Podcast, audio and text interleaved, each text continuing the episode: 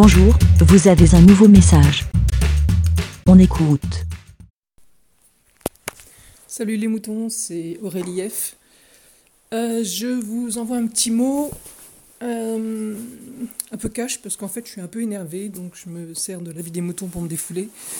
J'étais en train de me défouler sur Facebook euh, suite, euh, si certains ont suivi, à la sorte de petite polémique qu'il y a eu euh, hier, donc là on est vendredi 29 novembre, donc hier jeudi 28 novembre, à propos de Cédric Villani, qui est candidat à la mairie de Paris bah, cette année. Et donc il a été interviewé dans l'émission Quotidien sur TMC. Et le journaliste a très axé son interview sur l'autisme sur le, à savoir est-ce qu'il était autiste ou pas, parce qu'il y avait beaucoup de rumeurs qui, tournaient autour de lui, à savoir s'il était autiste ou pas. Donc il lui a posé clairement la question et Cédric Villani a répondu euh, euh, Je n'ai jamais ressenti le besoin de me faire diagnostiquer, euh, qu'est-ce que ça changerait de toute façon? Et suite à ça, eh ben, il y a tous les, les soi-disant savants intellos sur Twitter et Facebook qui sont allés de leurs petits commentaires, essayer de défendre Cédric Vinali comme si c'était un pauvre petit animal en détresse.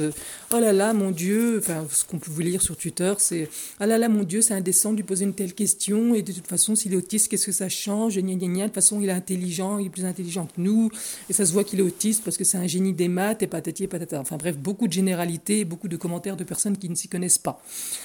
Et donc Cédric Villani a posté un message euh, bah, hier ou ce matin pour répondre à tous ces commentaires en disant merci de votre soutien. Mais je ne me suis pas senti du tout agressé par ce journaliste. On avait parlé avant du sujet euh, qui devait être abordé. Et si ça permet de faire parler de l'autisme, euh, tant mieux. Et j'ai aucun souci avec ça. Donc lui-même essayer d'éteindre la micro-polémique en disant arrêtez de vous emballer, il n'y a aucun souci. quoi. Et bref, donc euh, la réaction de Cédric Villani est relayée par euh, les journaux, donc le Parisien, le HuffPost, etc. Et ça continue les commentaires de personnes qui n'y connaissent rien ou qui, qui, ont entendu deux, trois choses par-ci par-là et qui vont balancer leurs commentaires et leurs sciences fausses. Et ça m'énerve. Je suis désolé, mais ça m'énerve. On me dit tout le monde a le droit d'être ignorant. Oui, mais quand on ne sait pas, on se tait.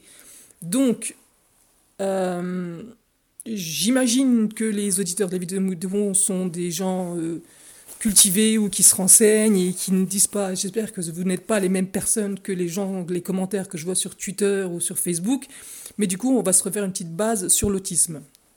L'autisme, euh, qui est redéfini médicalement comme euh, TSA, qui veut dire trouble du spectre autistique.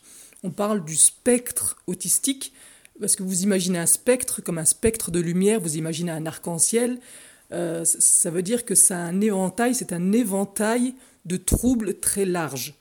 Euh, la plupart des gens ont l'image de soi de, personnes autistes, d'enfants qui, sont dits euh, avec des troubles sévères, donc c'est-à-dire des enfants qui, qui parfois ne parlent pas, qui, qui, qui, peuvent avoir des accès de violence, qui, qui ont du mal à se faire comprendre, qui ont ce qu'on appelle des stéréotypies, donc qui vont faire des gestes de façon répétitive parce que ça calme leur angoisse ou parce qu'ils sont stressés, qu'ils n'arrivent pas à l'exprimer autrement.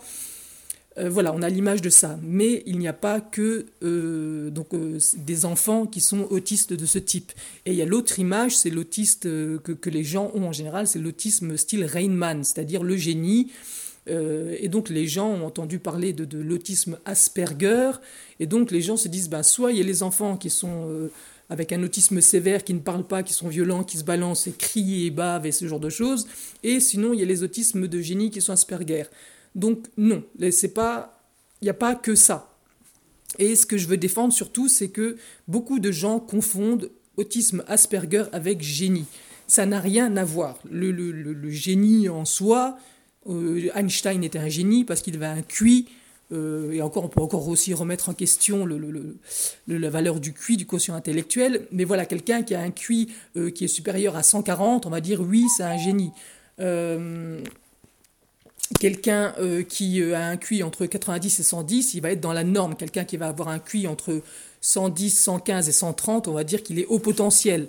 Donc, un, autiste dit Asperger n'a rien à voir avec un autiste de génie, ni un autiste de haut niveau. Un autiste de haut niveau ou un autiste Asperger, c'est un autiste qui n'a pas de déficience intellectuelle. Parce qu'à la base, il y a 50 ans de ça, euh, on pensait que tous les. On catégorisait comme autistes les enfants qui ne parlaient pas, qui avaient des déficiences intellectuelles, ce genre de choses. Et on s'est rendu compte que des personnes pouvaient être autistes, mais avec euh, un quotient intellectuel dit dans la norme.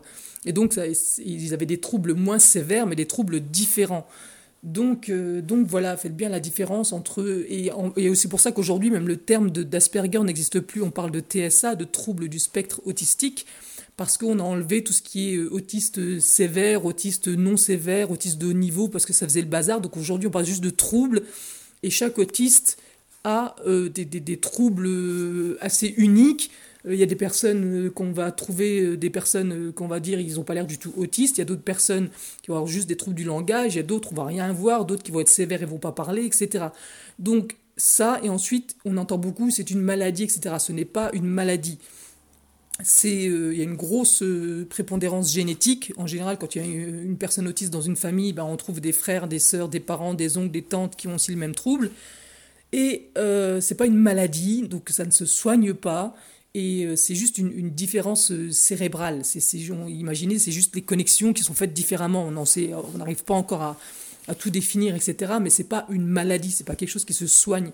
Les symptômes et les troubles peuvent, on peut essayer d'aider euh, la personne autiste à s'adapter par rapport à ces troubles qui peuvent la troubler dans son, dans son intégration dans la société, dans sa communication avec les gens, euh, dans, dans, ses, dans, ses, intérêts, dans les intérêts qu'elle a dans la vie, etc.